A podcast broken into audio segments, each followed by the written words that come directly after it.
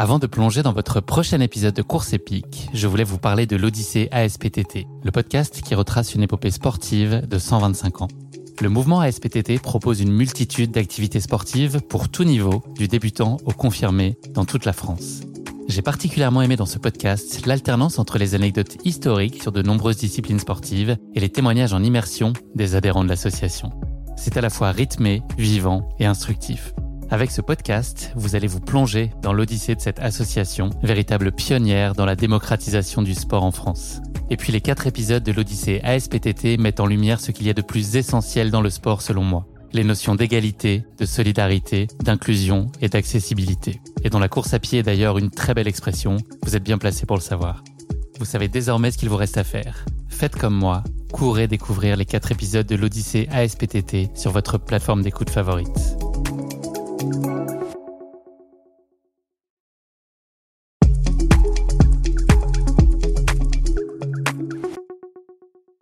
Bienvenue à tous dans ce quatrième épisode de Popote, le format hors série nutrition de course épique. Ce nom, vous l'avez compris, il est né d'une boutade, la popote, que l'on retrouve euh, sur les bivouacs notamment. C'est surtout cette idée de passer un bon moment entre potes. Et donc avec vous, euh, chers auditeurs, j'ai donc ce privilège que la podcastosphère française et internationale tout entièrement envie d'être aujourd'hui accompagnée à table de deux popotes qui trônent au plus haut sommet de la potosphère, l'ultra-trailer Baptiste Chassagne. Salut Guillaume, salut popote euh, Jocelyn.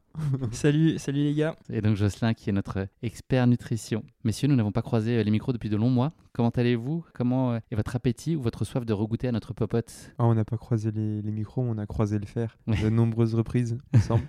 avec deux trois petites courses qui sont passées par là. Et moi ça va bien et je suis hyper enthousiaste de mettre un quatrième épisode à, à cette, cette petite aventure qu'on mène ensemble. Ça va être cool. Just, toi ça va? Ouais, tout va bien. Très content de vous retrouver, même si on a pu se croiser. Euh, Sur des zones de départ, d'arrivée, à l'UTMB. Exactement, on se croise euh, un, peu, un peu tout le temps au final. Content du coup de vous avoir revu euh, sur la semaine de l'UTMB. Également du coup aujourd'hui au départ et à l'arrivée de la Saint-Élion. Donc voilà, heureux de pouvoir reparler de nutrition avec vous. Par moins 15 degrés par moins de 15 degrés. Là, c'est pas, c'est pas Joss qu'on a avec nous, c'est son. Monsieur Météo. non, c'est Mister Freeze. C'est un Mister Freeze avec un micro. Tout bleu le Tout bleu Exact. Et donc, on enregistre euh, cette émission depuis le, QG Popote, c'est-à-dire. Euh, l'appartement de Baptiste et, de sa coloc. Exactement. Alors euh, normalement j'aurais dû vous recevoir dans des conditions un petit peu plus dignes que celles que je vous propose là. On est dans la chambre de mon coloc. C'est parce qu'en fait il faut savoir qu'après la Saint-Aignan il y a une tradition qui est un brunch chez moi. Du coup, les copains sont là et en fait, on a dû leur laisser le salon pour qu'ils s'adonnent à leur deuxième passion après le trail, c'est-à-dire les tournois de FIFA. à quand un jeu PS4 de trail? Oh, ce serait une bonne, on y pense, hein. une bonne idée.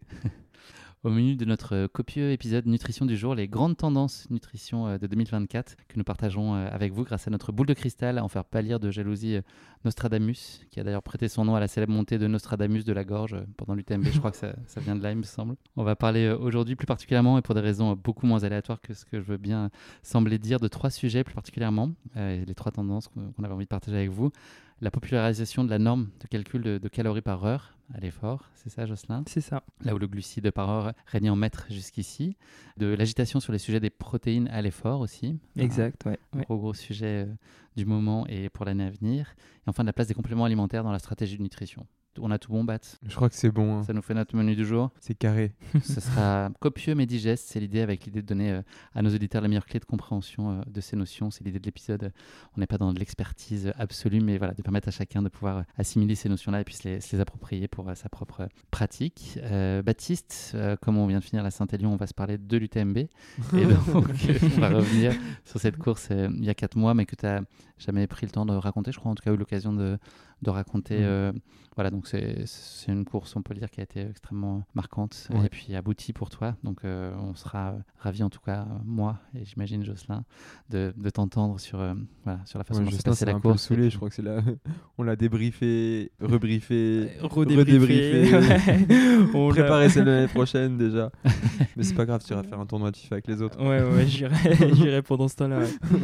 On va parler de cette première tendance là de, 2024 dont j'ai commencé à parler en Donc cette nouvelle norme, euh, l'apport en, calories, en tout cas je ne sais pas si elle est nouvelle, mais en tout cas elle est euh, sous l'effet de l'actualité, de raisonner en termes de, calories par heure. C'est une notion à laquelle on est confronté de plus en plus sur les emballages, de tout ce qui est nutrition. Le principe dominant jusqu'à maintenant, c'était une approche de, glucides par heure. Est-ce que tu peux nous éclairer sur cette notion qui régnait jusqu'alors? Et voilà, on l'a déjà évoqué dans le podcast, mais un peu les, les grands principes, les grandes règles de calcul, un peu les, standards selon euh, le, enfin, le type de niveau qu'on peut avoir. Ouais, ouais, alors c'est vrai que jusque-là, en endurance, euh, on parlait beaucoup de glucides par heure. Donc euh, l'idée des glucides par heure, c'était de calculer en fait par rapport aux aliments qu'on consomme euh, au cours de la course, au cours euh, de l'entraînement, euh, le nombre de glucides qu'on ingurgitait. Et donc l'idée c'était de trouver la fourchette idéale pour nous athlètes afin de s'alimenter et fournir un effort le plus linéaire possible et sans avoir par exemple d'hypoglycémie ou sans avoir de contre-performance. C'est vrai que depuis quelques temps, on parle beaucoup de calories par heure maintenant. Donc euh, cette notion de calories par heure, en fait, euh, l'idée c'est de compter aussi bien les glucides qui sont présents dans, dans les aliments que les protéines ou bien les lipides. Donc euh, en fait, on va cumuler euh, toute l'énergie qu'il y a dans l'aliment. Et donc euh, l'idée, c'est de trouver une fourchette, un petit peu comme on pourrait le faire avec les glucides, où là, du coup, on va, on va se trouver une fourchette pour les calories. Donc par exemple, pour les glucides, pour reprendre un petit peu, généralement pour des athlètes amateurs, on pourrait être entre 30 et 60 grammes de glucides par heure. Pour des athlètes élites, on pourrait être plutôt aux alentours des 90 grammes par heure, voire 100, euh, voire 120 pour certains athlètes et selon la distance, leur tolérance digestive et tout ça. Sachant qu'au-delà d'un certain seuil, en gros, ça devient contre-productif, c'est ça, Voilà, c'est ça. Euh, à partir d'un certain seuil, euh, on a du mal à les absorber, donc généralement, ça entraîne des désordres intestinaux et donc, bah, juste vis-à-vis de ça, ça c'est juste pas intéressant de, de toujours vouloir faire plus. Donc voilà, il y, a quand même euh, une limite un petit peu à l'absorption des glucides. Et donc, euh, à contrario, maintenant, on a les calories par heure. Donc, la fourchette, elle, se situe entre 150 et 400 calories par heure. Là aussi, c'est en fonction de, ses besoins et de son, niveau, de son allure Voilà, c'est ça. C'est en fonction euh, de son allure, de ses besoins, également de la distance que l'on prépare, de ce qu'on a l'habitude de consommer à l'entraînement. Et donc, l'idée, c'est d'avoir en fait un peu un nouveau ratio qui permet de, de calculer les apports qu'on va avoir sur la course ou sur nos entraînements. C'est pas la même façon de compter, c'est pas la même façon euh, d'interpréter un petit peu aussi. C'est vrai que euh, on peut retrouver euh, de plus en plus quand même les calories. Ce sont un peu deux méthodes de faire. je sais pas s'il y en a une qui est meilleure que l'autre, mais en tout cas, c'est les deux principales qu'on retrouve en ce moment. Pour illustrer peut-être euh, sur la partie euh, glucides, je ne sais pas si à quel point c'est faisable aussi mm. sur les calories. Quand on dit 30 euh, à 60 grammes, ouais. c'est voilà. Alors ouais, pour un, pour un équivalent, c'est vrai que généralement maintenant on retrouve beaucoup, bah, beaucoup utilisent les boissons de l'effort. Donc très généralement, ce sont des boissons isotoniques qui contiennent environ 30 grammes de glucides pour 500 millilitres voilà, de boisson. Rien qu'avec une flasque par heure, on est déjà à environ 30 grammes de glucides. Et ensuite, si on ajoute euh, à ça une barre ou un gel ou une compote, on est généralement autour des 20 à 25 grammes de glucides. Donc ça nous fait rapidement arriver vers les 50 grammes. 50 à 60 grammes, ça va dépendre un petit peu euh, euh, de ce qu'on vise et également des produits qu'on utilise. Pour les glucides, c'est comme ça qu'on va compter. Au final, euh, il suffit pas grand-chose pour, euh, pour arriver vite à, un quota assez élevé, pour arriver aux 60 grammes par exemple. Et pour les calories, donc du coup là, il faut regarder un petit peu bah, l'étiquette, savoir... Bah, par exemple, notre compote, combien de calories elle contient pour, par exemple, 90 grammes de produits. Et donc après, on calcule à partir bah voilà, de notre compote, également de notre boisson d'effort. Et l'idée, c'est de trouver un petit peu bah voilà, ce qui nous convient, donc entre ces 150 et ces 400 euh, calories. Pour vous, Baptiste et Jocelyn, sur les courses, comment vous calculez? À quel point euh, ça peut varier d'une course à l'autre, d'une stratégie à l'autre? Est-ce qu'il y a un socle qui est euh, commun à 90% d'une course sur l'autre? Bah, La méthode, elle est assez simple. C'est que moi, je fixe une stratégie par rapport à la course. C'est-à-dire, bon, bah, là, j'ai plutôt envie d'être patient au début de course et vraiment d'appuyer à ce moment-là, ou plutôt de partir très fort et ensuite de devoir gérer en fonction de l'intensité de l'effort, enfin là où je vais mettre l'intensité et la durée de l'effort au global, ben Jocelyn il va me construire un plan de glucides plutôt par heure. Pour te donner un exemple, donc là on a fait la, la, Saint-Élion euh, ce matin, enfin cette nuit, et euh, j'avais euh, j'avais l'année dernière, je voulais faire un départ assez rapide, donc on avait eu quand même pas mal de glucides au départ. Euh, pour justement assumer ce départ un peu rapide. Là, on est plutôt monté crescendo parce que je voulais un départ un peu plus lent, un peu plus prudent et pouvoir durcir la course au fur et à mesure. Et en fait, ça se traduit en termes de grammes par glucide. On part, autour de 80 et ça peut se terminer aux environs de 100 glucides par heure. Ouais, c'est vrai que bah, pour l'instant, avec Baptiste, on a plutôt l'habitude de travailler en, grammes euh, de glucides. Comme il a dit, c'est vrai qu'on euh, a augmenté un petit peu crescendo. C'est généralement ce qu'on essaye de faire un petit peu euh, sur la plupart des courses. L'idée étant de quand même toujours se situer au-dessus des 70 grammes de glucides par heure et pas non plus aller jusqu'à 120 grammes par heure pour éviter quand même tout risque euh, de désordre gastro-intestinaux. Et, là, là, par exemple, ces 70 grammes de, glucides par heure, est-ce qu'ils sont composés différemment? Est-ce que les apports ils viennent d'autres choses que l'année dernière? Est-ce que ça a évolué dans, dans la nutrition? C'est globalement pareil? Et toi, tu connais les choses qui marchent bien pour toi et dont tu as envie aussi, Baptiste? Ou est-ce que tu testes aussi? C'est quoi la part d'innovation que vous introduisez dans tout ça? Alors, enfin, je pense qu'on a quand même pris un peu nos habitudes au fur et à mesure qu'on a travaillé ensemble bah voilà, depuis maintenant plus d'un an et demi. Donc maintenant, j'arrive quand même à peu près à savoir euh, quand est-ce qu'il aurait peut-être plus envie d'un gel et quand est-ce qu'on essaye de favoriser une compote, par exemple. Malgré tout, il me donne quand même les grandes lignes et ce qu'il attend, par exemple, euh, sur euh, des ravitaillements et, et l'énergie en fait qu'il lui faut aussi entre plusieurs sections. Donc bon, je, moi je lui propose un plan en tout cas. Et ensuite, euh, Baptiste valide ou non, ou me donne des corrections euh, qu'on peut, enfin qu'on apportera ensemble. Et donc c'est comme ça qu'on arrive à construire euh, le plan ensemble. J'ai le sentiment, après, corrigez-moi, que le, la calorie, c'est presque plus facile à suivre pour un. Enfin, calorie heure, c'est plus facile à suivre pour un, un, néophyte ou un béotien qui ne sait pas trop, parce que sur les emballages, effectivement, c'est plus lisible peut-être que calculer les glucides si on mélange différentes choses, des gels, des barres et autres, et boissons isotoniques. Ouais. Là où euh, voilà, il y a certaines effectivement, euh, marques sur lesquelles on sait très clairement ce qu'on a comme calories pour tel volume. Et euh, finalement, la, communication est peut-être plus directe sur ça. Et... Ouais, effectivement. et puis, je pense aussi que, voilà, je trouve que pour, pour les athlètes élites, compter en grammes de glucides, c'est un petit peu plus intéressant, tout simplement parce que les élites vont quand même fournir un effort qui est très très élevé, très très intense pendant plusieurs heures. Donc euh, par là, en fait, il va y avoir une déplétion du glycogène. Donc les glycogènes, ce sont nos réserves énergétiques qui sont très limitées. Tu as dit déplétion, c'est ça? Ouais, c'est ça. Je veux bien euh, l'explication. En fait, euh, on va, enfin, au fur et à mesure de l'effort, nos stocks vont s'abaisser, vont se vider, tout simplement parce qu'on fournit un effort. Donc, sachant que ce sont des athlètes qui voilà, qui sont à une intensité très élevée et très proche, par exemple, Baptiste du seuil 2 sur euh, bah, plusieurs euh, minutes, plusieurs heures, la déplétion glycogénique en fait euh, va se faire plus rapidement qu'un athlète qui va courir à plus basse intensité. Pour éviter en fait que ces stocks de glycogène soient vides et donc qui risquent par exemple une hypoglycémie, et eh bah, nous on va axer un peu plus notre apport de glucides, voilà, viser un peu plus élevé et, donc éviter bah, tout risque de, de par exemple de d'hypoglycémie ou bien en fait bah, d'abaisser encore un peu plus ces réserves de glycogène qui sont souvent associées avec, euh, euh, avec une forte fatigue, des sensations qui sont, euh, qui sont moins bonnes. Je trouve que pour les élites, enfin moi c'est comme je fais, comme on fait en tout cas avec Baptiste et quelques athlètes du team, c'est comme ça, on compte en, en, grammes de glucides par heure. Et en fait, là où il faut comparer, c'est que par exemple, Baptiste sur un UTMB qui court 20 heures, un athlète amateur va en courir peut-être le double. Et on ne peut pas non plus euh, consommer par exemple 90 grammes de glucides pendant 40 heures. Ce serait quand même. Euh, enfin, ça n'aurait pas vraiment de sens.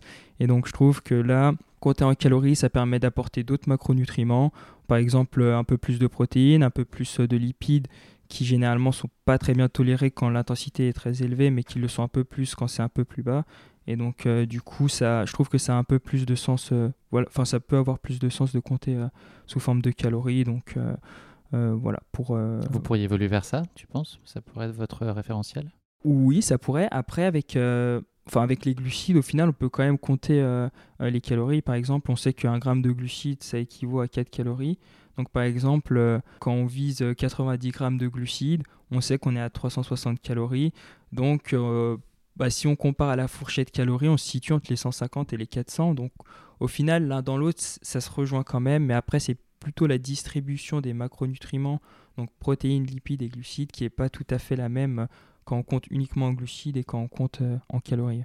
Baptiste, il a fallu combien de temps là, pour trouver euh, la bonne formule? C'est combien de temps d'expérimentation pour arriver à trouver euh, les bons apports? On a assez vite trouvé, je ne sais pas si c'est la recette miracle, mais on a assez vite trouvé nos marques avec euh, Joss, puisque la première fois qu'on a bossé ensemble, c'était sur le, le Lavaredo, si je me c'est trompe ça. pas.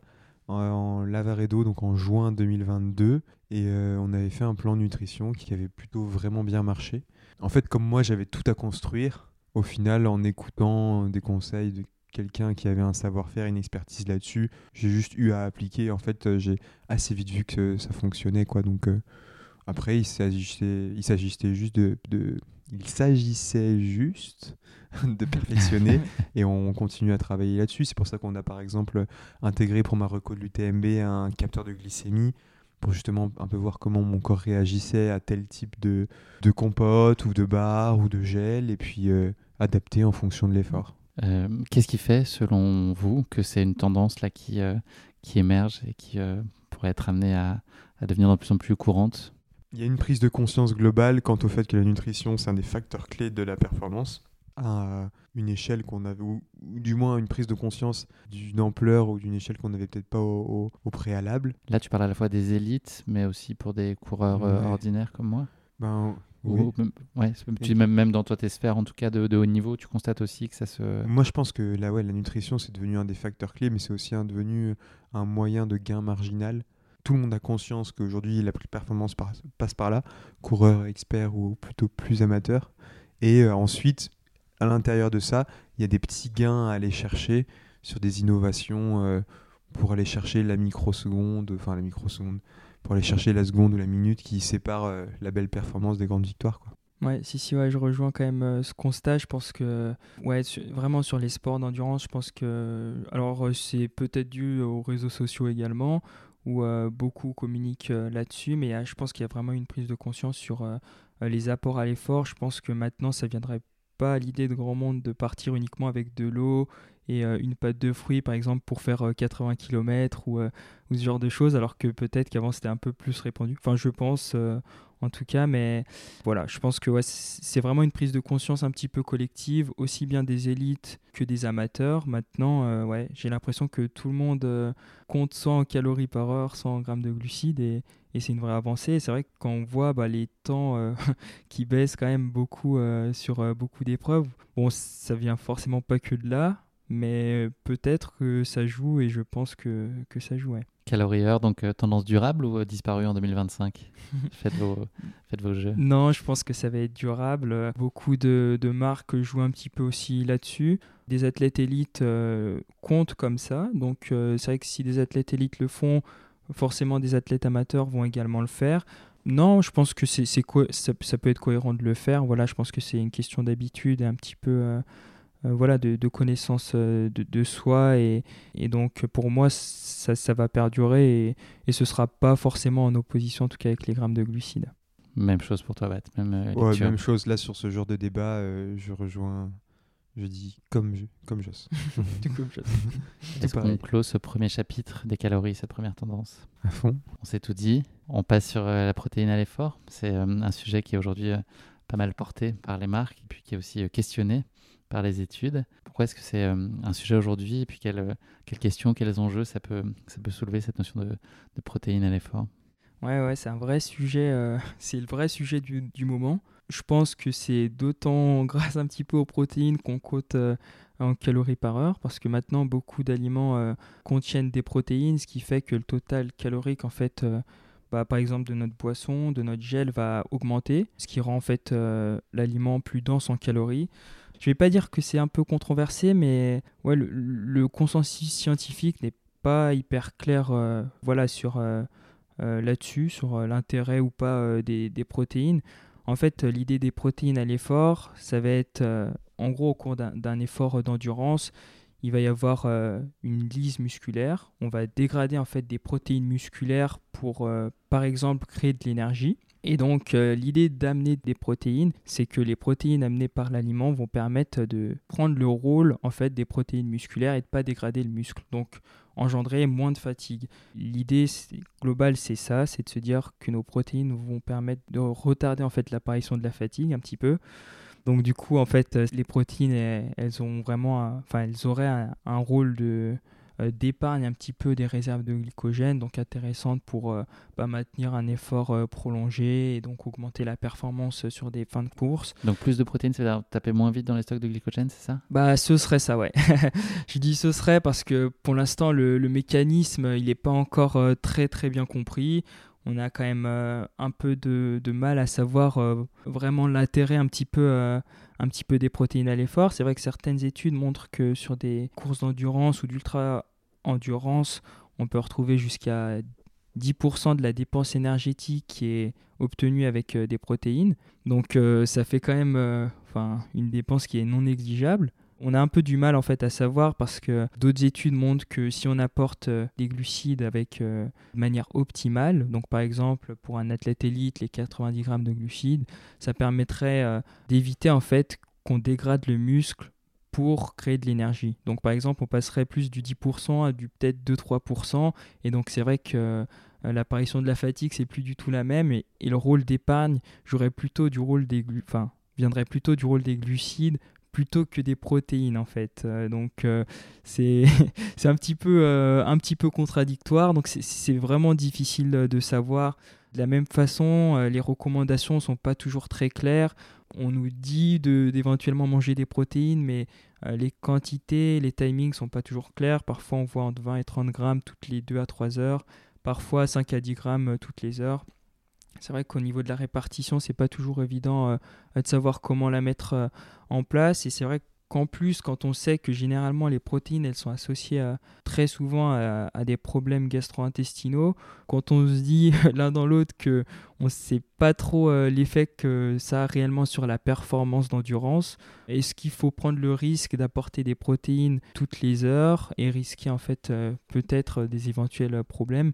Moi, en tout cas, j'ai du mal à répondre euh, à cette question.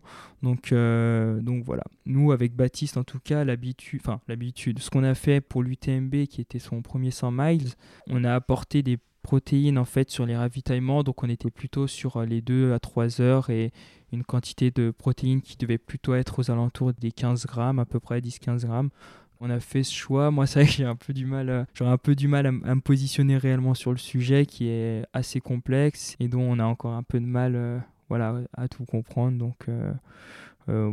En tout cas, c'est pour ça, je pense que les, protéines font un petit peu débat et en même temps, elles sont de plus en plus présentes dans la nutrition sportive. Donc, c'est un, est-ce que ça pourrait devenir un, choix euh, exclusif de fonctionner? En tout cas, est-ce que ça peut aller jusqu'à quelque chose d'aussi radical que de se concentrer que sur, euh, sur les protéines en premier lieu? Bah, Je ne pense pas que ça se concentrera toujours euh, uniquement sur les protéines. C'est vrai que l'apport de glucides à l'effort, il est tout le temps corrélé avec des meilleures performances. Ça, c'est vraiment établi et, il n'y a aucun doute euh, là-dessus.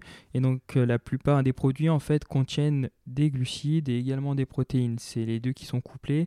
Donc je pense que personne ne consommera uniquement que des protéines, mais malgré tout, il y en a qui pourraient. Enfin, je pense qu'il y a certains athlètes qui peuvent tourner à peut-être 20 euh, grammes de protéines par heure. Et donc là, est-ce que. Est-ce qu'il y a un intérêt, bah, par exemple, d'augmenter autant les protéines au détriment des glucides? C'est là où en fait euh, on, a un peu du mal à, savoir euh, jusqu'où euh, jusqu'où on peut aller en fait. Baptiste, à quel point toi c'est facile d'identifier les curseurs comme ça que vous faites évoluer?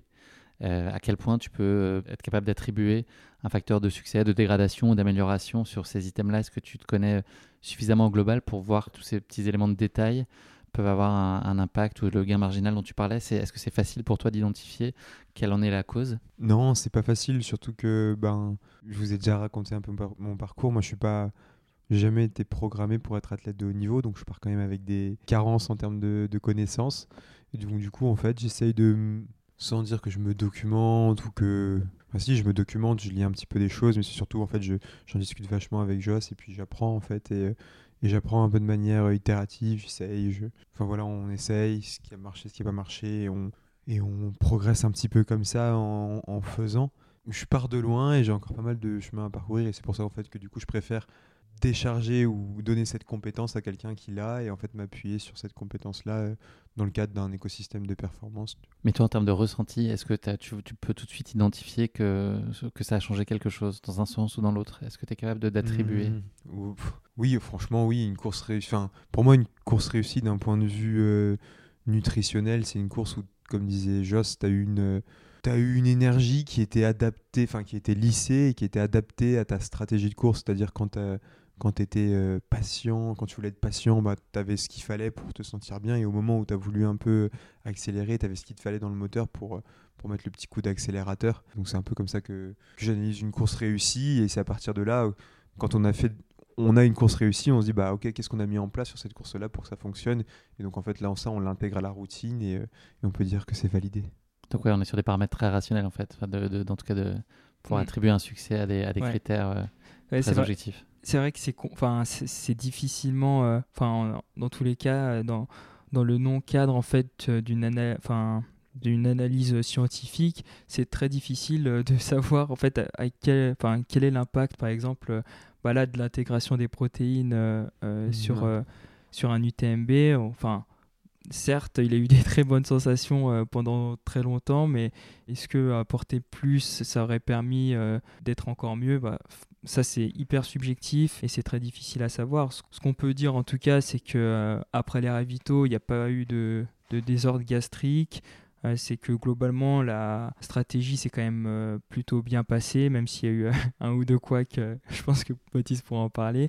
Mais globalement, je pense que c'est plutôt ça qu'il faut regarder, c'est un petit peu au niveau de l'énergie, comment il s'est senti tout au long de l'effort et surtout s'il n'a pas eu de problèmes intestinaux. Je pense que la performance, elle réside aussi là-dessus au niveau du confort et, et je pense que par rapport à ça, on a été pas trop trop mal quand même. Mmh. Est-ce que ça complique toi euh, ton travail d'avoir des, comme dans ce cas précis, des études scientifiques qui disent euh, un peu tout et son contraire? Est-ce que ça te met dans une position qui est euh, compliquée pour pouvoir prendre des décisions les plus éclairées possibles? Ouais, alors bah, c'est ça qui est bien aussi dans le métier de diététicien nutritionniste, c'est que il faut rester à la page, il faut voir ce qui se fait, les, les nouvelles scientifiques, se mettre toujours à jour et, ensuite, c'est tester voir un petit peu euh, réellement sur le terrain comment ça se traduit et si, euh, c'est viable pour un coureur. Et donc, euh, voilà, c'est challengeant en fait d'essayer de, le, le, mettre en place, bah, par exemple avec un Baptiste ou d'autres athlètes. Donc, c'est compliqué, oui et non au final. Donc, voilà, faut, toi, tu te documentes où pour trouver tes nouvelles sources d'inspiration un peu liées aux innovations, tu vois, d'un point de vue alors, euh, Tu regardes ce qui se fait de mieux dans le vélo ou ouais, des blogs particuliers? C'est vrai que bah, déjà, rien que le fait voilà, d'être euh, dans le vélo, je vois pas mal euh, de choses hmm. passer, mais après, c'est beaucoup de PubMed, Google Scholar qui sont en fait euh, des moteurs de recherche qui permettent euh, bah, voilà, d'avoir en, ayant quelques mots-clés, d'avoir euh, toutes les dernières études scientifiques qui sont sorties, de connaître la date, de voir la méthode. Donc par exemple en ultra trail, il y a quand même pour l'instant assez peu d'études scientifiques qui évaluent par exemple l'intérêt des protéines, voilà sur 100 km comment on réagit. Donc enfin L'idée, en fait, c'est en tout cas de, de, rester à la page avec euh, ces études scientifiques. Donc, euh, bah, c'est ouais, beaucoup de Google Scholar et PubMed. Et puis ensuite. Euh, c'est là-dessus que tu génères le plan de Baptiste. D'ailleurs, tu dis généralement un plan pour Baptiste Chassagne. Ouais, c'est ça. GPT. Avec un peu de chat GPT, normalement. Ouais, tout joué. Moi, je pensais qu'il bossait sur Minitel, non, l'ancienne. Je suis en avance. Quand on voit la tête de nos connexions en distanciel, quand on se parle, ça ferait peur. Mais c'est vrai qu'après, bah, sur, sur les réseaux sociaux, euh, on peut trouver des, excellentes sources euh, de documentation. Donc euh, voilà, il y, a quelques comptes que je trouve intéressants de suivre, qui sont souvent liés au vélo, mais qui également sont liés un peu à tous les sports d'endurance. Et, et c'est vrai que, bah, par exemple, Twitter, si on suit les, bonnes, les bons comptes, les bonnes personnes, c'est hyper intéressant puisqu'il y a énormément de nutritionnistes, d'entraîneurs qui partagent un petit peu leur expérience il y a un peu de tout. Je pense qu'il faut Attention, il va nous faire la pub du sien là. Ah, bon, Jocelyn au point de jet. Avec le code JES, moins 30% sur ton premier rendez-vous. Ton premier 70, moins 70. Ah c'est fini le Black Friday, Jess, la semaine dernière. Pour Noël. non, mais voilà, je pense que voilà, il y, a certains comptes qui, qui, sont, qui publient un peu plus que, que le mien d'ailleurs, qui sont un peu plus réactifs. Ah, tu vas sur le compte de Joss et vous mettre le masque là pour la poussière. ouais, faut un peu donner un coup de balai. un petit coup de polish. mais, mais voilà, non, il y a, y, a, y a certains comptes qui sont très intéressants et ça permet également de euh, parfois d'avoir un petit peu les études qui sont euh, résumées et qui permettent d'aller un peu plus vite à l'essentiel. Euh. T'en as un que tu peux donner comme ça? Un. Alors, ouais, il y a Asker You Can Drop, My Sport euh, Science. Comment ça s'écrit le premier pour euh, nos auditeurs? Asker, c'est A-S-K-E-R. Et You Can Drop, c'est J-E-U-K-E. Et euh, faudrait que. Consonne, voyelle. Ok, on mettra ça dans la description. Je savais pas que c'était danois ton truc, c'est Ouais, pour non, ça que j'avais pas c'est- compris. c'est pas évident, ouais. mais bah, je- on pourra peut-être euh, le mettre, mais. euh, Je le mettrai dans la description de l'épisode. Ouais, et puis il y a aussi Glut euh, for Science, qui est un excellent site, je trouve, où en fait ce qui est intéressant, c'est que c'est beaucoup d'études qui sont analysées et qui sont résumées et qui sont accessibles en fait pour, euh, bah, par exemple, euh, euh, même des personnes qui n'ont pas forcément énormément de notions scientifiques. Et ça, je trouve que c'est très intéressant. Donc pour euh, conclure ce, ce sous-chapitre, tendance durable ou, euh, ou euh, disparu en 2025, ce sujet des protéines? Non, je pense que c'est un peu dans la lignée des calories. Je pense que ça va, ça va s'inscrire dans le temps et peut-être que ça va peut-être même prendre plus en plus euh, d'importance. Si ça se trouve, avec euh, des études scientifiques un peu plus récentes, euh, on va avoir un consensus un petit peu plus clair. On va avoir plus de données, donc des quantités, des timings qui sont un peu plus clairs et qu'on pourra mieux utiliser. Donc peut-être qu'au contraire, ça va plus s'inscrire encore pour 2025. On verra. Troisième chapitre, messieurs, troisième tendance, les compléments alimentaires. De quoi on parle quand on se dit euh, compléments alimentaires c'est une bonne question. Euh, complément alimentaire, bah, c'est tout ce qui ne vient pas, euh, j'ai envie de dire, euh, directement de la nutrition un petit peu de tous les jours, des aliments. Ça peut aller en fait de la boisson d'effort, qu'on pourrait considérer comme complément alimentaire, au BCA, à la caféine, à en fait un peu BCA, si tu veux expliquer en deux mots. BCA, donc euh, ce sont euh, des acides aminés branchés, pour la traduction. C'est des acides aminés qui vont dans des endroits vraiment cool, C'est- ouais. Et en fait, ce sont trois acides ami- aminés, donc la leucine, l'isoleucine et la valide, euh, qu'on retrouve beaucoup euh, dans les sports d'endurance et d'ultra-endurance, qui sont assez répandus, d'ailleurs même en musculation, il me semble. Ça va aussi du multivitamine à la vitamine D, aux oméga 3, enfin vraiment ça, re- ça regroupe un petit peu voilà, tout, tout l'ensemble. Pourquoi c'est un sujet là particulièrement en ce moment? On en retrouve de plus en plus, je pense que de plus en plus de monde euh, en utilise. On a tendance d'ailleurs à souvent se complémenter un peu vite. Dans ce cas-là, c'est vrai que bah, demander conseil euh, à un professionnel de santé, c'est quand même euh, ce qu'il y a de mieux à faire avant de se complémenter, euh, enfin de s'auto-complémenter, donc euh, de le faire euh, spontanément. C'est vrai qu'on retrouve encore une fois, je pense, beaucoup sur les réseaux, beaucoup de marques enfin, naissent via, via tous ces compléments alimentaires. Donc, ouais, une utilisation, je pense, qui est vraiment accrue en tout cas.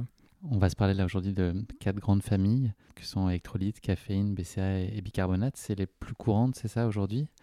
Est-ce que, enfin je crois, Ouais. est-ce que tu peux nous expliquer un peu les, les- les apports et les bénéfices de, de chacun, cha- enfin voilà, et, et en quoi ils sont euh, dispensables ou euh, indispensables peut-être? Ouais, ouais, ouais, bah alors. euh, Oh, il a préparé des fiches Bristol. T'as peur. 2.0. T'as peur.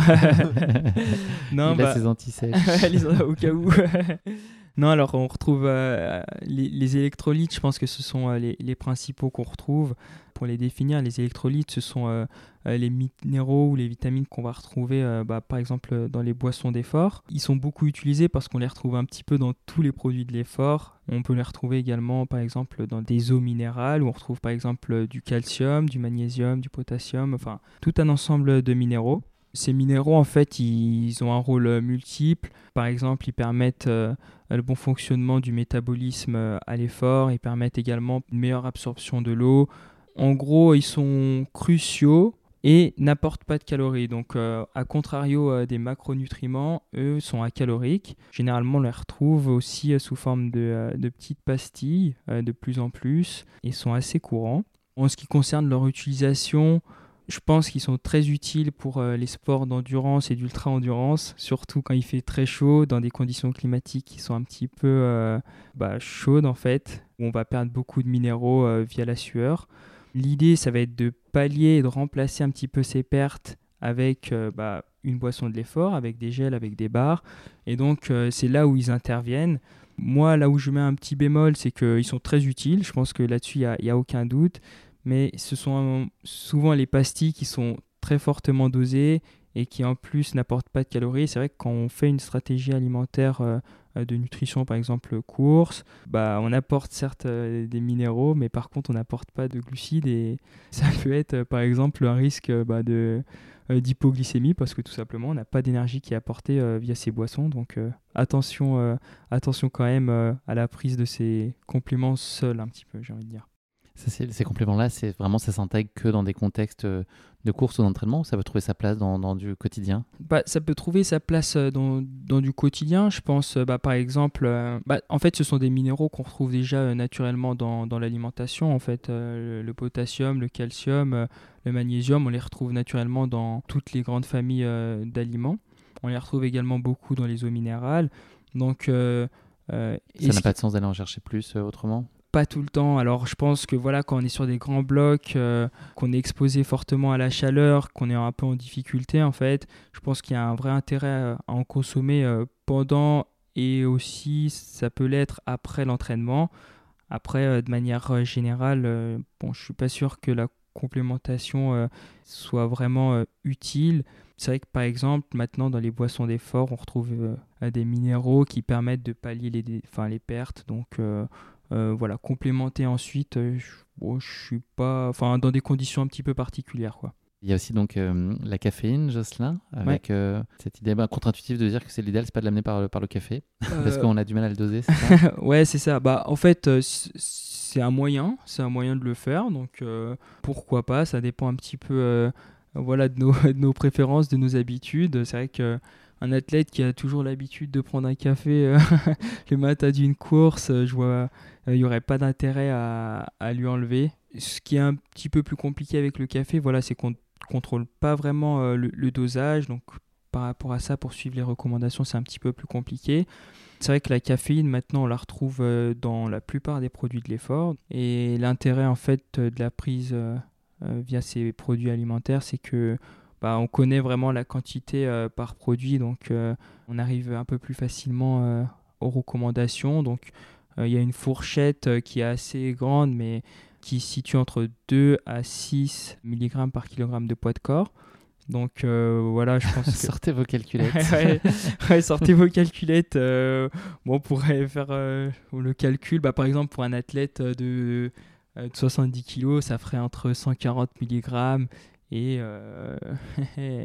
T'avais dit combien entre deux et combien J'ai dit pour combien 70 kilos euh, et 420 Il faut savoir qu'on enregistre le dimanche, du coup la calculette interne de Joss, elle est. Elle, elle marche pas. elle, est HS. elle a pris son week-end. Elle est non fonctionnelle.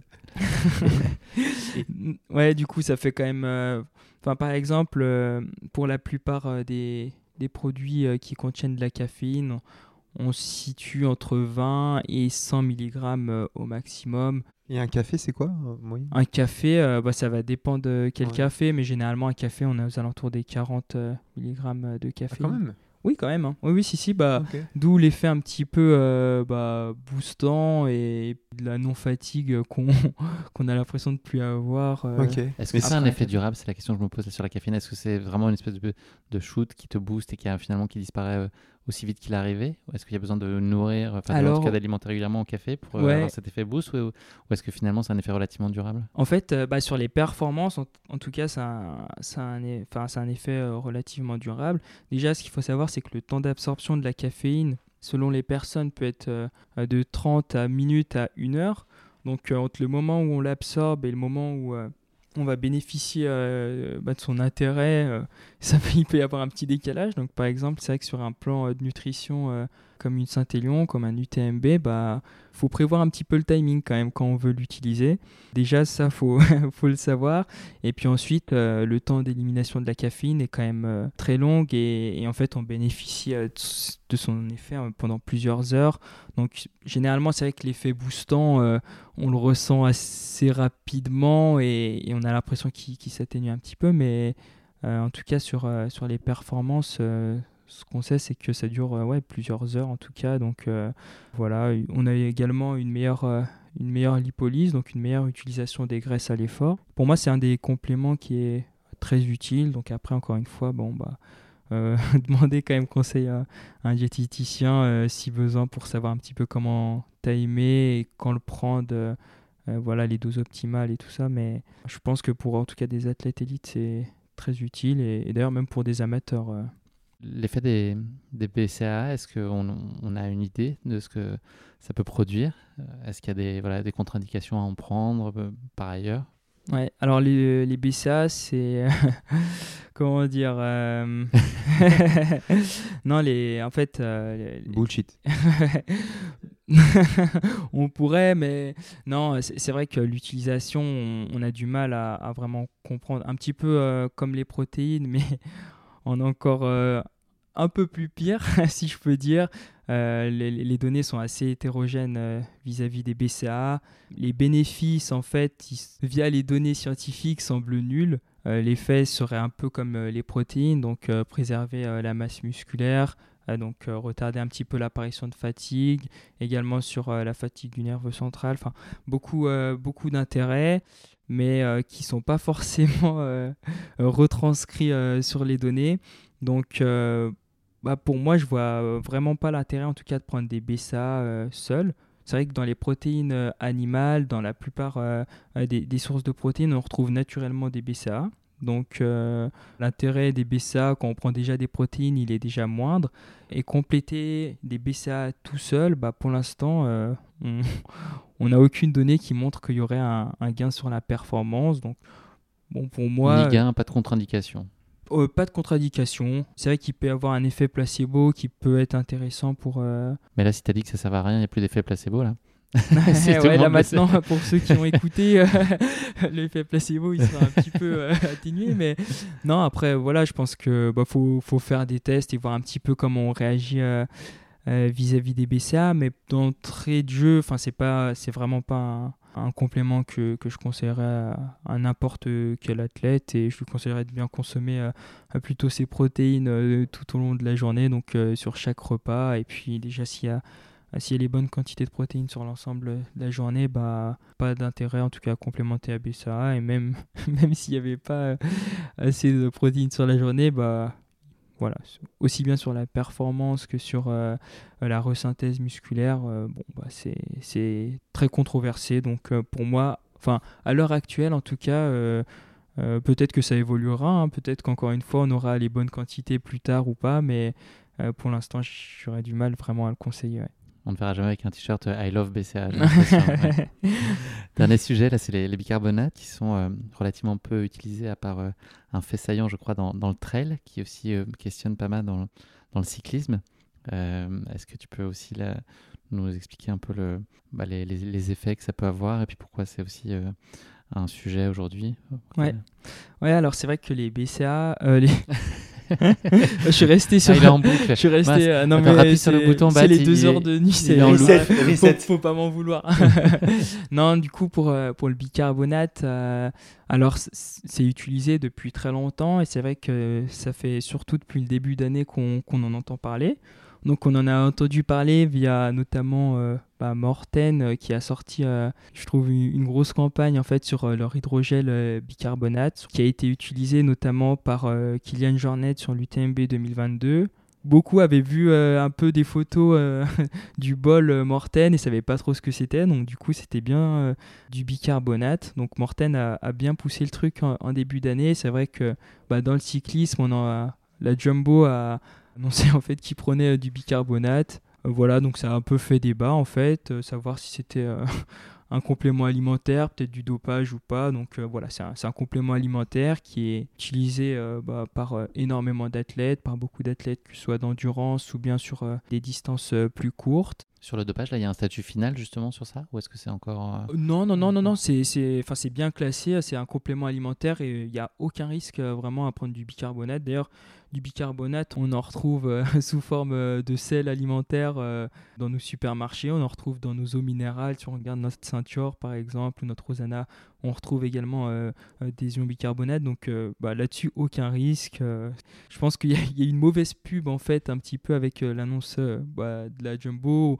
où certains ont dit que c'était un petit peu la pilule magique alors que moi, ça fait des années que, que beaucoup, beaucoup d'équipes utilisent du bicarbonate et que. Euh, l'effet, c'est quoi l'effet attendu?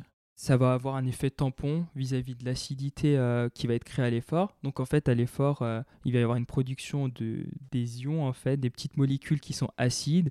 Et ces molécules acides, en fait, vont faire, enfin, ouais, font apparaître, euh, sont des facteurs de fatigue.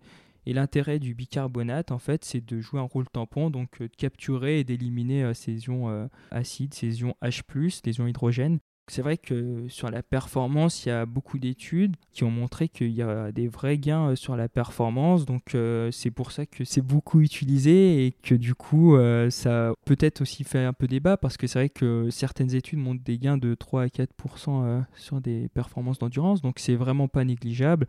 Et voilà, donc c'est un petit peu l'ensemble du bicarbonate euh, pour faire simple. En tout cas, des bénéfices qui sont avérés. Est-ce que tout ce dont on vient de parler là sur la partie euh, complément alimentaire, c'est des choses euh, qui sont intégrées pour toi dans ton protocole, Baptiste? Ces compléments alimentaires, ils sont pas. Non, c'est pas quelque chose que j'intègre dans mon quotidien. Moi, c'est plutôt dans l'alimentation au jour le jour. J'essaie d'avoir une alimentation diversifiée et, de saison et qui soit assez raisonnée pour avoir ben voilà, les sources de, de, de protéines les fibres, les glucides, enfin voilà. C'est plus euh, dans une nutrition un peu, euh, comme je disais, diversifiée et complète que je trouve euh, tous ces éléments-là et du coup je me sens pas obligé de, de complémenter. Et je suis plutôt content de ne pas, pas avoir à le faire. Je trouve ça plus naturel de le, de le passer par la nourriture quoi, du quotidien. Ouais, puis euh, je pense qu'il faut aussi y aller étape par étape. Euh, je pense que voilà, avec Baptiste, il y a déjà un travail euh, de long terme qui a été entamé et, vouloir mettre. Partez bah de loin. Pour aller loin. pas d'où. plus tu pars de loin, plus mm. Tu arrives lancé. ouais, c'est ça. Non, mais c'est vrai que. C'est mon photo de la fin. Au revoir. Au revoir. Drop de Adieu. Non, mais c'est vrai que voilà, l'utilisation des compléments, il faut quand même euh, y prêter attention.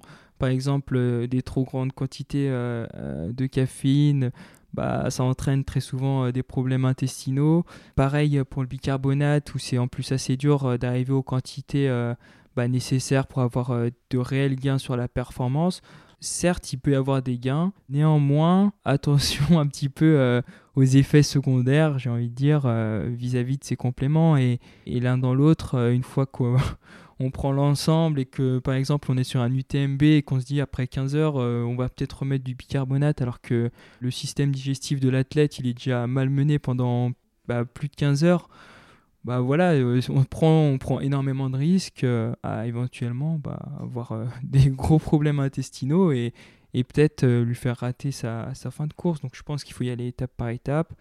Et, euh, et, surtout bah, bien tester à l'entraînement, euh, connaître les bonnes quantités. Et, et ça, c'est vrai que ça se fait pas du jour au lendemain. Et je pense qu'il y, y, a aussi une progressivité dans l'utilisation un petit peu euh, de tous ces compléments. Donc, ouais, pour l'instant, l'apport en glucides est calé, la caféine aussi. Et puis, doucement, mais sûrement. Pour conclure donc sur ce sujet-là, question que j'avais déjà posée précédemment, est-ce qu'on en parlera encore en 2025 oui, oui, oui, parce que bah, pour moi, c'est d'actualité, ça la restera euh, normalement pendant quelques temps en tout cas. Donc, euh. C'est cool parce qu'on a notre épisode de l'année prochaine, de fin d'année, pour les prédictions 2025. Ouais, en fait, on reprend les conclusions. on change juste euh, quelques petits mm. détails. Merci beaucoup, messieurs.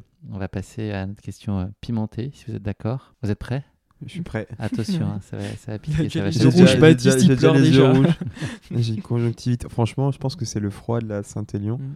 Je sais pas si toi tu l'as senti, Guillaume, mais le vent glacial là de face, moins 12, moins 13 degrés, je pense que ça m'a brûlé les yeux. C'est... Je le, ouais, je le ressens moi, mais j'allais moins vite que toi. ah, j'ai moins eu ça dans les yeux. Euh.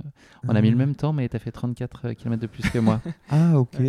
à peu près, j'ai mis 5h40. Ah, bah oui, carrément, on est presque alignés. On va parler de tendances, euh, mais un peu différentes. C'est le sujet de notre épisode. je vais vous parler de tendances mode, puisque le magazine Marie-Claire a fait le bilan euh, des tendances mode de 2024. Les couleurs phares, les accessoires stars et les pièces de mode les plus tendances de la saison prochaine, je les connais et je vais m'assurer que vous êtes bien aussi au taquet sur le, sur le sujet. Donc, je, je, je proposais je 5... à la Fashion Week. J'étais mannequin à la Fashion Week. Donc, j'ai cinq tendances à vous proposer. Vous me dites si vraiment c'est des tendances qui vont marquer la mode 2024 et surtout si vous rêvez de voir une, son existence aussi dans, dans le trail. ok? Première proposition, donc la réponse est vrai ou faux. Les chaussures plates, est-ce que c'est le, le, gros sujet 2024 On est plutôt sur un sujet de mode féminine. Ah, je Je sais que Joss, il a les pieds plats. ça, va- ça pourrait être d'actualité que ça pour va moi, être euh, mais. le paradis de la sandale l'année prochaine une actualité depuis... non, je pense pas, moi. Ouais, non plus, je pense. Ouais, Ça va être vrai, on va avoir de la Ouais. chaussure plate euh, Oh. l'été prochain. Ok. En trail, drop zéro Non, on en pense quoi? Ça va être tendance l'année Bah, Oh prochaine. là c'est- là Baptiste, euh, à ton tour. Euh, pff, moi, j'ai pas trop d'avis sur le, sur le sujet. Bon. Euh, Joker. Joker. Le short transparent. Imaginez-le Ah, le en, course, en- course que ça peut donner. Est-ce que c'est souhaitable entre elles, ça, le short transparent Ouais, spectacle, hein. C'est engagé. Faut pas prendre trop de les courses caféine de nuit vont avant avoir parce des que bénéfices. Ça, ouais. c'est risque. trop de caféine ou trop de bicard, c'est. Est-ce qu'on va en voir beaucoup à votre avis des shorts transparents Selon Marie-Claire, l'année prochaine? Bon, Je sais pas si ce sera sur les sentiers. À voir. hein. Je sais pas, je Vous êtes pour ou contre? Ouais, non, je Pas suis- d'avis. moi je suis plutôt contre. Ouais, Va falloir vous mouiller faux. Et toi aussi, faux Pareil, ouais, ouais, Ouais. je rejoins Baptiste. Ce sera la jupe transparente, c'est la tendance. Ah ouais, bon. Les micro-shorts, pareil, imaginez entre elles que ça peut donner. Ah oui, parce que moi, Homme, ça femme, va de pair indifféremment, avec le bien réchauffement sûr. climatique. Ouais. Micro-shorts, une tendance euh, mode 2024 Ouais. Moi, ouais, euh, ça existait déjà quand même un petit peu Ah, avant. Tu sais, c'est des cycles, ça va, ça ouais. vient, ça revient. Ouais, ça revient peut-être, ouais. Ouais, Ouais. bravo messieurs. Mm. Les lunettes à verre teinté. Est-ce Ah. est-ce qu'on veut ça dans la rue Est-ce qu'on veut ça sur les sentiers? Franchement, ça peut être drôle. hein. Mm. Ouais. Vous dites vrai ou pas vrai? Moi, je dis croyez Moi, vrai. Moi, je dis pas vrai. Bat, tu as, tu as vu juste, c'est Ah. le dire. Mais Joss répond comme moi. je Non, pense. mais je voulais vraiment aller euh, en contradiction. Dit euh, quelque chose, je- à contresens, quoi. c'est- C'est ça l'esprit d'équipe. Et enfin, le short à ficelle. Là aussi, je vous laisse voir ce que ça peut donner sur les sentiers. Vraie tendance mode 2024 C'est quoi le short à ficelle Tu vois les petites espèces ficelles un peu western là Tu vois, enfin des trucs. euh, ouais, ouais. si, si, je pense. Petite frange, pourrait, euh, je l'explique probablement mal, mais je- c'est ça que j'imagine non, en tout non, cas. Non, Non, on n'y croit pas. non on n'y croit pas. Pourquoi pas Toi, tu vois, c'est ça, tu vas dire oui. C'est ça. oui. Et ben non, ça va être euh, les jupes à ficelle. Ouais, Joss zéro pointé. J'ai pas du tout compté, mais, euh, mais vous êtes donné. En tout cas, il y avait, il y avait de l'envie. Et euh, est-ce que tout ça va se mettre à réaliser dans, dans les rues euh, l'année prochaine? On, on. C'est pas le piment qu'il a pris, c'est une fessée. C'est le pauvre vide. Joss. Merci messieurs, vous en êtes bien tirés avec ce- cette question pimentée. On va passer maintenant, Baptiste, à ta course et à ton UTMB euh, 2022. Plus qu'une course, on peut parler- 2023. 2023. Pourquoi 2022 Plus qu'une course, on peut parler ici d'un baptême du feu. Euh, Est-ce que tu as bien pensé à envoyer euh, les faire part, Baptiste, pour ce baptême-là? Ouais, ouais. Puis ça a été bien reçu. Les gens avaient répondu présent. Qu'est-ce que tu avais en tête là pour ton, ton premier UTMB C'est une course euh, dont on sait combien euh, tu tiens à elle et tu te projettes sur Mhm. euh, voilà, un jour hyper formé et pour prendre la forme d'un podium idéalement. Quelle euh, ambition on peut avoir pour un premier UTMB, sachant qu'on est monté graduellement sur les distances, enfin que tu es monté graduellement sur ces distances-là précédemment? Bah, L'UTMB, c'était un cap de carrière. Moi, ça fait 5 ans que je suis dans une démarche de performance en trail et l'idée, c'était de monter progressivement en distance pour être suffisamment solide, robuste, expérimenté pour avoir assez de cartes dans ma main pour dealer avec ce puzzle, le problème UTMB.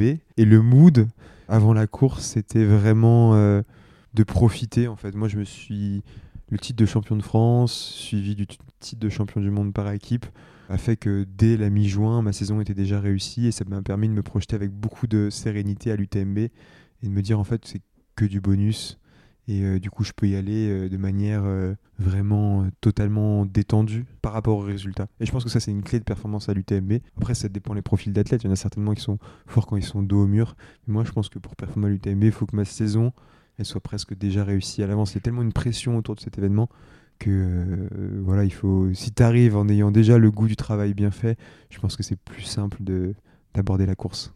Quand c'est une première là, sur ce format-là, est-ce qu'on a forcément une approche prudente ou est-ce qu'on Mhm. peut être plus euh, téméraire que ça ou pas? Il n'y a, pas d'autre pense- alternative possible quand tu fais la première fois le, le grand saut? Ouais, je pense qu'il n'y a pas d'autre alternative que la prudence. Ou alors euh, il y a peut-être euh, Jim Wamsley, tu vois, mais il y en a qu'un et et c'est un talent, enfin c'est un extraterrestre, mais quand tu es un homme normal, je pense qu'il n'y a pas d'autre que il y a pas d'autre solution que que la prudence. T'as compris, Joss? quand, tu me- quand tu partiras sur l'UTMB, tranquille. hein. Voilà, quand tu me feras aller rapido. Ah sûr. Vous entendrez ici, vous l'aurez entendu en tout cas pour la première fois que Jocelyn vise un, un top 20 UTMB euh, de horizon 2025. 2040. Non, mais lui, il va le faire à l'envers en fait. Il va commencer par la Suisse là. Ah, le BMUT Comment? Le BMUT Le MUT C'était son but. Choisissez bien, choisissez MUT. La, la stratégie globale euh, mise en place, donc, qui est très corrélée euh, au plan de nutrition, on a compris à quel point la nutrition allait dicter la, la performance. Là, qu'est-ce que vous aviez euh, échafaudé comme plan? Ouais, alors euh, ouais, ce, ce serait long de tout détailler parce que quand déjà quand j'ai détaillé Un euh, PDF de 10 pages. quand j'ai dû détailler un petit peu les 21h, 22h de course, euh, c'était pas évident sur un même graphique. Mais euh, non, ce, qu- ce qu'on a fait et ce qui a été, euh, je pense, qui a beaucoup aidé, c'est la reconnaissance de Baptiste en août, trois semaines avant ouais, l'UTMB. Trois semaines avant la course. Ou- Ouais. Donc c'est vrai qu'il a fait la moitié de la reco où voilà, il visait en fait une allure course. L'idée pour moi c'était vraiment de coupler les apports euh, qu'il allait avoir à l'UTMB sur cette reconnaissance et voir un petit peu comment il allait réagir.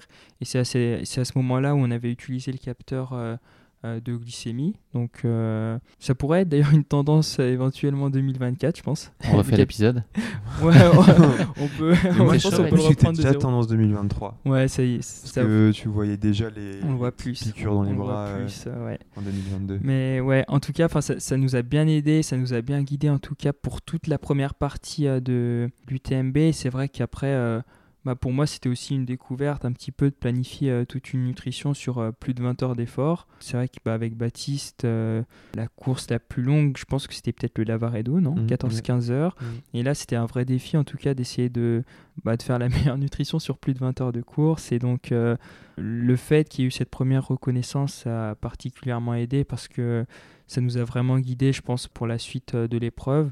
Du coup, c'est difficile un petit peu de dire euh, ce qu'on a mis en place, mais toujours dans l'idée de bien prendre en compte euh, les grammes de glucides par heure, de prendre en compte évidemment les ravitaux, le temps euh, qu'il y a entre chaque assistance. Et donc voilà, l'idée c'était qu'il ait une, une trame globale, une trame qui est quand même assez précise et qui puisse essayer de l'appliquer au maximum, mais que par contre il puisse quand même bah, faire place euh, un petit peu à la spontanéité parce qu'un UTMB ça se passe euh, jamais comme prévu.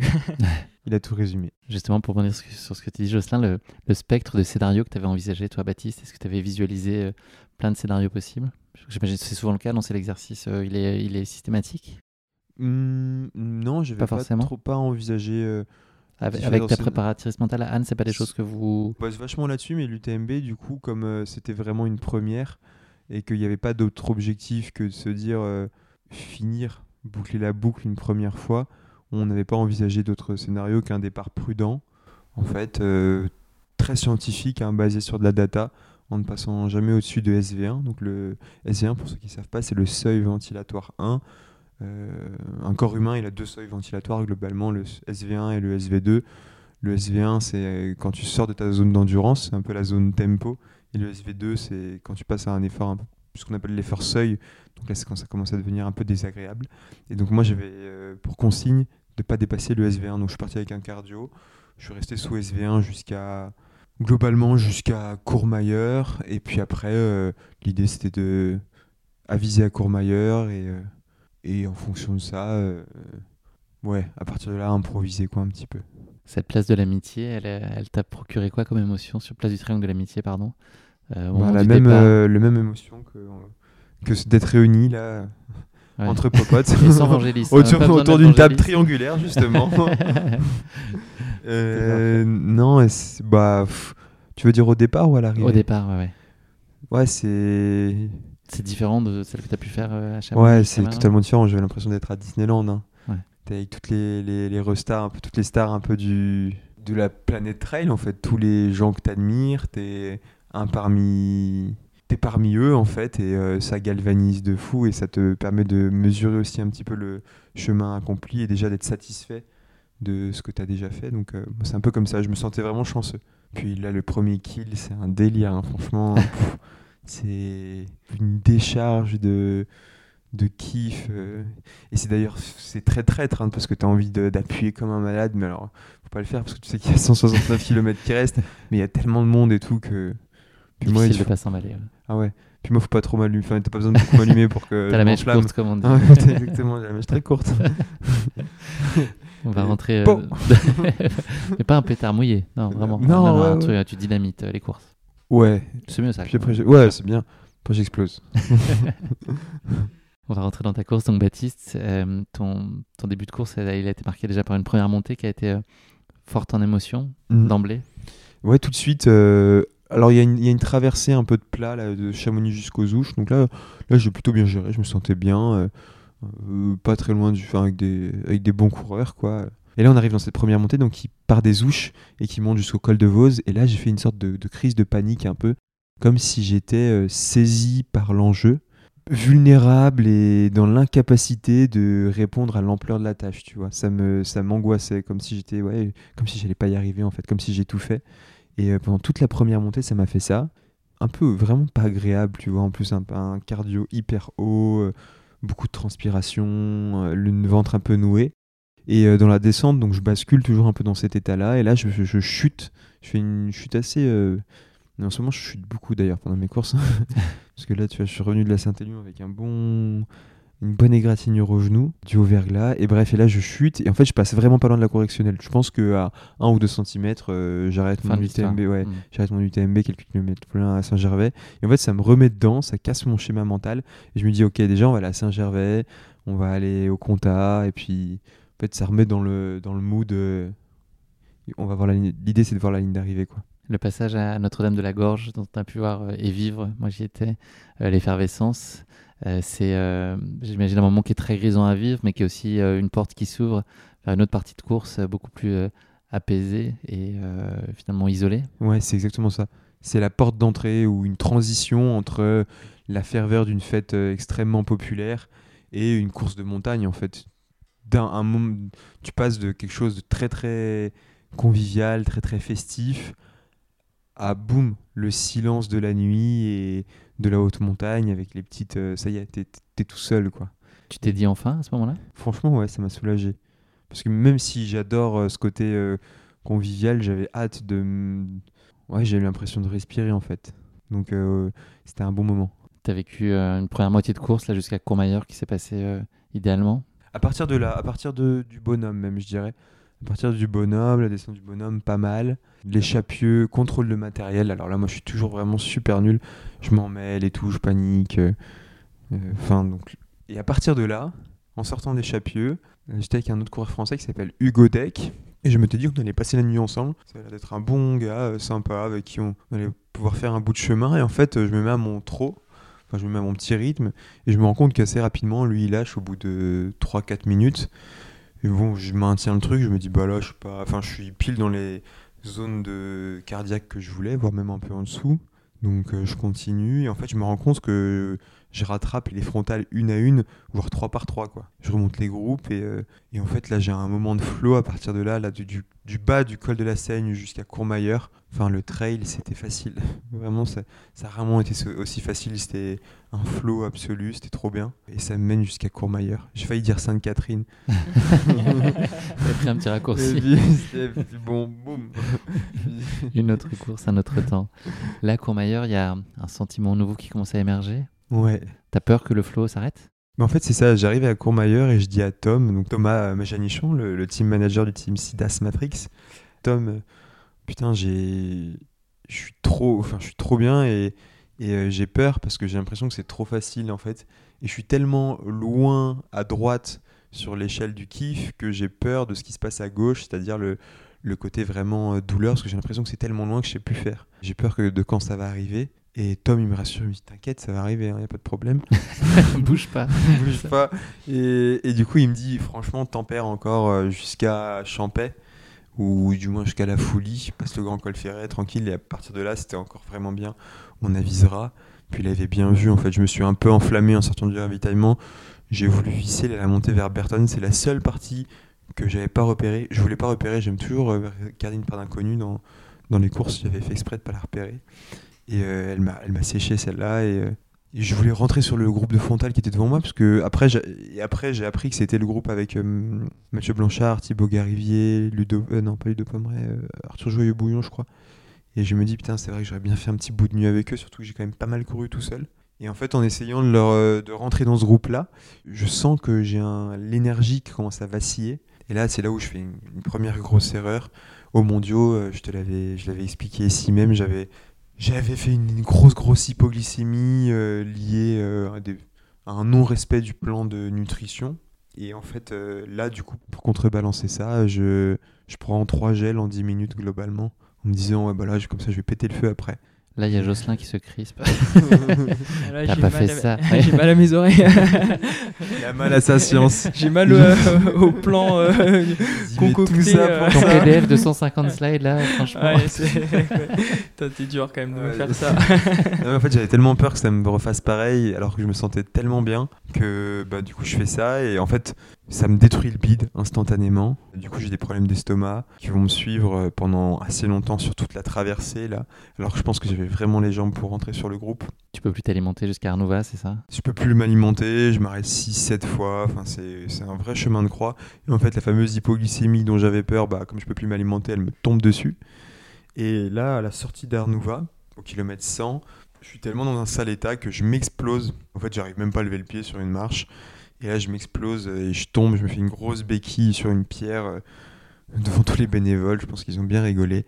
Et en fait, à partir de là, j'ai eu très mal à la jambe je me suis dit, bah, en fait, je vais pas pouvoir finir quoi. À nouveau. euh, Et au final, la béquille s'estompe un peu. Je peux marcher, je me rends compte que je peux trottiner un peu. Et donc là, je suis avec une béquille en hypo complet. Et il me reste à faire le grand col ferré. Et en fait, ce qui va être cool, c'est que euh, la béquille, ça va me faire oublier le mal de ventre. Et je vais pouvoir commencer à remanger. Et euh, du coup, je vais faire le grand col ferré comme ça. C'était vraiment pas agréable.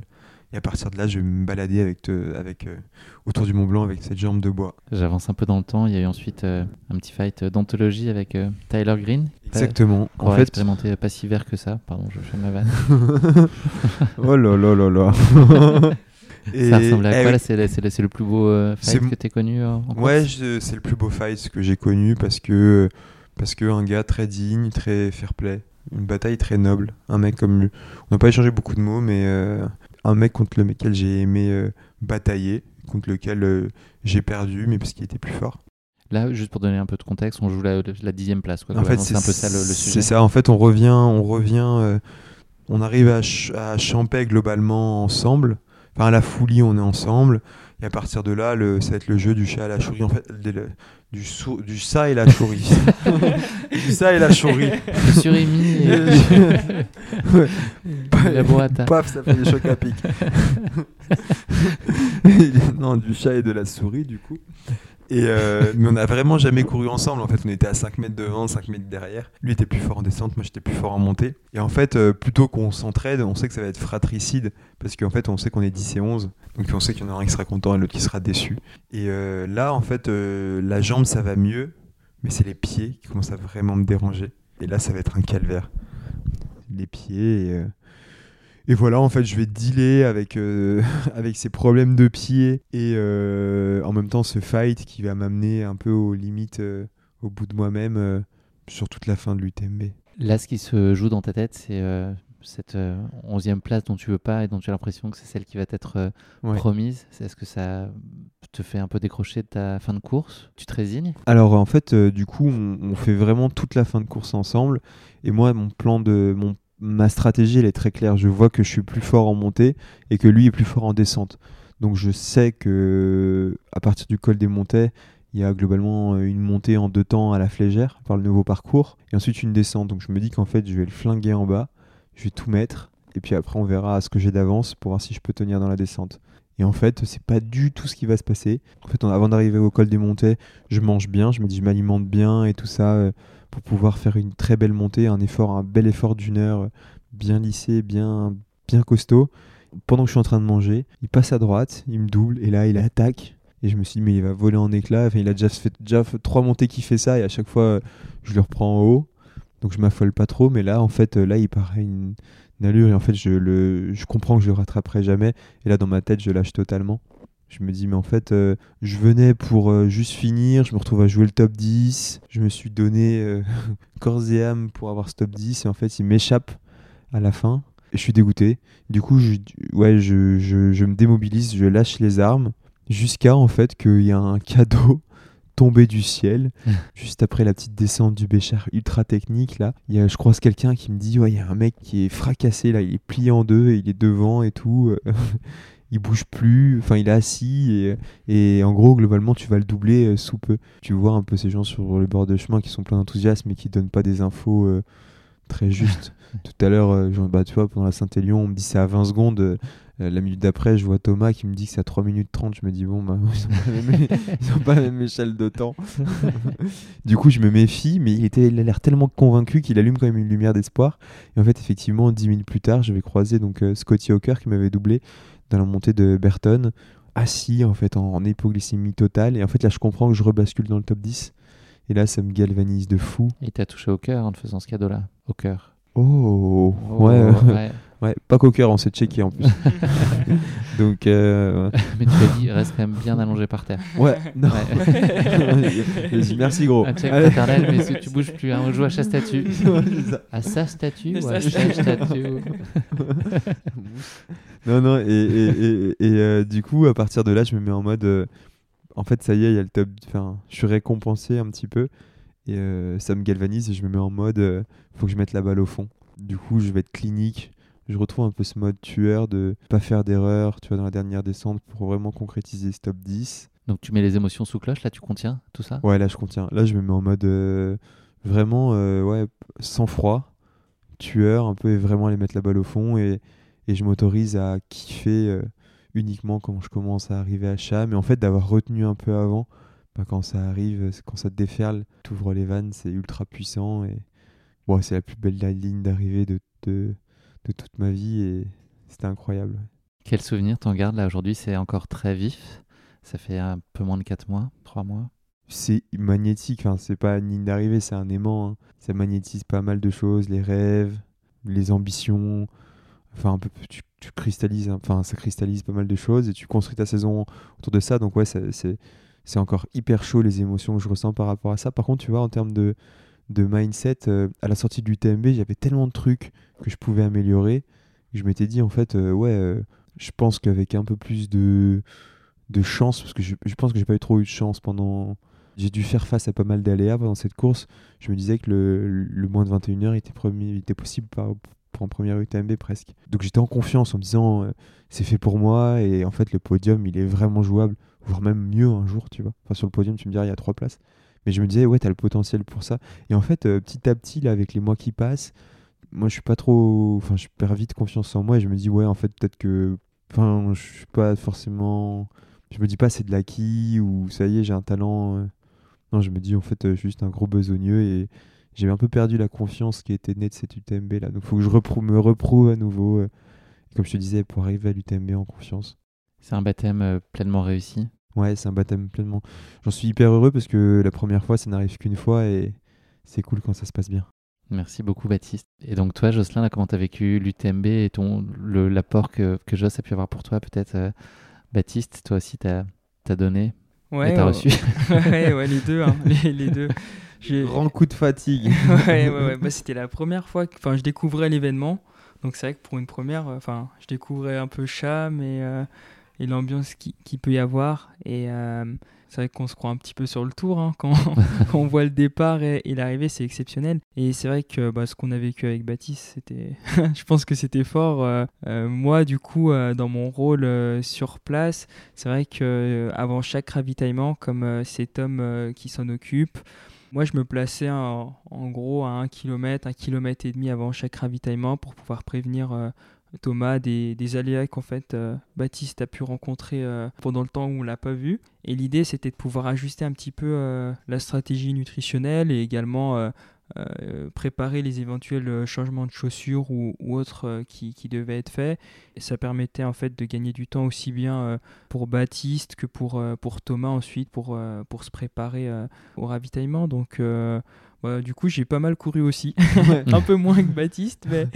Il faut savoir que Joss, il met sa montre et il déclenche pour avoir une, son activité Strava au moindre pas euh, ou à la moindre foulée qu'il fait. Donc, si tu veux, il a enregistré une activité Strava, suivi UTMB. les stats, c'est important. On bricole pas avec les chiffres.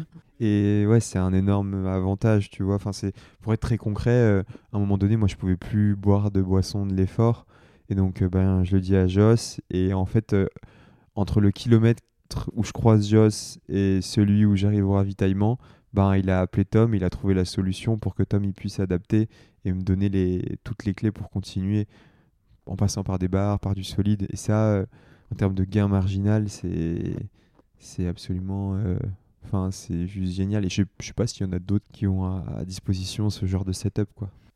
Ouais, je sais pas, ouais, je sais pas, mais faut pas qu'il aille vendre ses services à Ouais. aux autres. non, mais c'est vrai que ça permettait de bien ajuster euh, parce que, bah voilà, euh, il y a le plan de base, il y a le plan initial, et puis ensuite euh, il y a la réalité de terrain et il faut savoir y faire face. Et c'est vrai que ce fonctionnement, je pense que ça nous a, ça nous a grandement aidé Mm. pour, bah voilà, pour, pour que Baptiste puisse essayer de sortir la meilleure copie possible. Et, et bah, c'est vrai que quand on participe euh, un petit peu comme ça et, et que c'est pas uniquement euh, euh, un plan envoyé qui suit un petit peu bêtement, j'ai envie de dire, mais même si c'est pas bêtement, mais, mais là c'est vrai que bah voilà, on participe encore un petit peu plus et, c'est vrai que c'est toujours agréable. bah voilà de vivre enfin c'est vrai qu'à la ligne ligne d'arrivée enfin t'as les émotions euh, fois 10 aussi quoi c'était fort Merci beaucoup à tous les deux et bravo pour cette belle alchimie ce résultat incroyable porté par Baptiste mais réalisé euh, avec un collectif. On approche de la toute fin de l'épisode. Il y a une rubrique euh, classique qui s'appelle euh, le, le poteau de la fin. Donc voilà, une citation en lien avec l'épisode qu'on vient, d'évoquer. Il garde son ordi avec Jocelyn, là, on dégaine, sent qu'il est- il. Donc le principe c'est que Baptiste gagne systématiquement euh, le poteau de la fin. Donc euh, je pense qu'il faut qu'on fasse des poteaux de vin peut-être. Je viens d'inventer là des poteaux ouais, ça- auprès des auditeurs pour absolument faire en sorte que Baptiste ne gagne pas et fasse pas le grand Ouais. chelem 4 sur 4. Ouais, Euh, même s'il n'y a rien de personnel, Baptiste, tu le sais. Mais euh, un peu d'orgueil quoi, Joss. ouais ouais Je suis ouais pas sûr d'avoir le truc gagnant moi, j'avoue. moi non plus Ok. honnêtement Allez vas-y Joss, t'ouvres le bal. alors moi du coup euh, mon mot de la fin faut dire que c'est connecté. il faut dire que c'est connecté à l'épisode quand même. Ouais. Voilà, sujet. Idéalement si toi, oh, sauf si c'est non. À un moment, c'est connecté C'est- euh, c'est connecté. Ouais, l'épisode. pareil. Bon, Pareil, bah, pareil. nickel on est tous les trois bons ouvre le bal. Alors moi, euh, mon poteau de la fin, c'est le sel ne sert à rien quand c'est le sucre qui manque. Donc le, le sel en référence aux électrolytes et bah du coup le sucre euh, aux glucides. C'est beau. Je pense Franchement, un peu de je suis dans poésie. le thème Ouais. et votez Ouais. pour moi. Ah, Vous aurez un deuxième code promo euh, Black Friday. Black Friday. Allez, Pour ne vais. pas casser du sucre sur le dos de Jocelyn. Oh, pas mal. Il est fort. Il est fort. Et je me lance. Alors moi, j'ai une première version qui est euh, course à la calorie à moitié finie. Ou sinon, ça, l'effet miroir, c'est euh, déficit de calories déjà à moitié dans ton lit. Ouais, Oh, Pas mal. je préfère la deuxième. Ok, ouais, alors aussi. je mettrai celle-là j'ai- sur les ouais, réseaux. Parfait. Donc vous avez compris pour qui vous devez voter, euh, chers auditeurs. A, votez A, B, ou peut-être C. Pas C. Vous avez- Par je saurais m'en souvenir, j'ai vos noms. Non, moi j'ai euh, j'ai j'ai un poteau de la fin. Alors il y a un petit copyright parce qu'il est pas de moi, mais il est un de mes groupes de un groupe de musique préféré. C'est un groupe de rap français qui s'appelle la Scred, la Scred Connection et il disait un truc sur les tendances. Il disait euh, jamais dans la tendance, mais toujours dans la bonne direction. Et euh, Punaise, je crois que je vais voter pour ça. Ça va pas. Il a encore tué le game. et, J'en ai du- marre. et du coup, euh, j'aime bien cette phrase parce que je sais pas, c'est quelque chose peut-être à ce à quoi j'aspire de chercher un peu mon un chemin un peu singulier et, et ça me plaît. Jamais dans la tendance, toujours dans la bonne direction. Votez pour le 3. Cet épisode sera diffusé, ça va être le dernier épisode de l'année. Donc euh, là, on est en mode euh, Noël, réveillon, cotillon, tout ça. Ça se voit pas à l'œil nu, mais en tout cas, dans nos cœurs, c'est, festif. On a parlé des résolutions ce matin, Baptiste. Alors, on va peut-être euh, ouais, euh, ouvrir sur autre chose que je peux vous souhaiter pour euh, 2024, à l'un et l'autre. Elle sera grande comment et pourquoi cette, euh, cette année? Moi, si je continue à mener, à mener des projets avec vous, je serais heureux. Il a aussi plié le game là-dessus. là. en fait, faut pas lui laisser la parole. c'est c'est plus simple.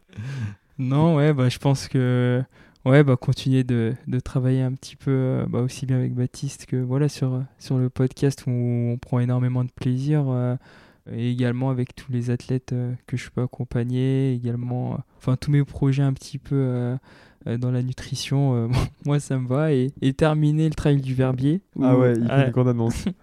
On veut un virage Pinot, ouais, bah un virage Joss je en haut du, en, au point culminant du trail de Verbier. Ouais, Il faut savoir que Joss, il aime pas le dénivelé négatif. Il a choisi le trail où je crois qu'il y en avait le plus condensé. Un 40, un 43 000 de D-, tu vois. Ah, mais 3000 de D+. Ouais, 3 000 de D+, c'est vrai. J'ai hâte de le voir le lendemain, le pauvre. Ouais, ouais. Bah, tu me feras les- l'assistance. Pourquoi pas hein. Tu feras son plan de nutrition aussi, Bat. Ouais, carrément. À base de chocobon. Ah ouais. C'est facile de se faire un autoplan de nutrition? Non, euh, bah vraiment pas. Vu que je le travaille un petit peu euh, bah, avec les notions que j'ai un petit peu tout le temps à l'entraînement, c'est vrai que je me pose un petit peu moins de questions et ouais, un peu moins de réflexion euh, sur le plan que, que je peux adopter en course au final. C'est vrai que c'est assez euh, automatisé, j'ai envie de dire, où j'ai quand même les réflexes. C'est vrai qu'avec mes années de vélo, ça, ça, aide pas mal quand même. Donc pour l'instant, j'ai fait 2-3 trails, mais plutôt courte distance sur du 23 max. Donc après, euh, voilà, au niveau de la stratégie, c'est pas euh, ce qu'il y a de plus compliqué, mais là sur un 42, euh, on verra. Je pense, je pense me faire un plan quand même. Non, j'allais euh, re- euh, j'allais le chambrer encore à nouveau, mais je me suis dit qu'il avait Si, sa dose. C'est pas très esprit de Noël. Merci beaucoup les popotes, c'était euh, comme toujours un immense plaisir. Merci Bat de nous avoir aussi euh, ainsi ouvert les portes euh, de ton chez toi. Merci à ta coloc aussi de nous avoir tolérés. Et, euh, et on se dit euh, à très vite pour un nouvel épisode de Popote. Ça passe trop vite, mais c'est toujours aussi bon, non Ouais, grave. toujours. Merci les vite. prenez soin de vous. Merci à tout le Salut, monde, au ciao. revoir, ciao. Et bon réveillon. Et bonne fête de fin d'année. Oui. ouais. Merci d'avoir écouté cet épisode. Si vous l'avez écouté jusqu'ici, c'est qu'il vous a probablement plu. Alors n'hésitez pas à noter le podcast et rédiger un avis sur votre plateforme d'écoute favorite. C'est essentiel pour soutenir ce travail indépendant. Cela ne vous prendra que quelques secondes et ça change beaucoup de choses pour le podcast. Et pour être sûr de ne manquer aucune course épique à venir, n'oubliez pas de vous abonner sur votre plateforme d'écoute. Merci encore infiniment pour votre soutien, votre fidélité et vos chaleureux messages que je lis et auxquels je réponds avec un immense plaisir. S'il vous plaît, continuez. À très bientôt pour une nouvelle course épique, évidemment.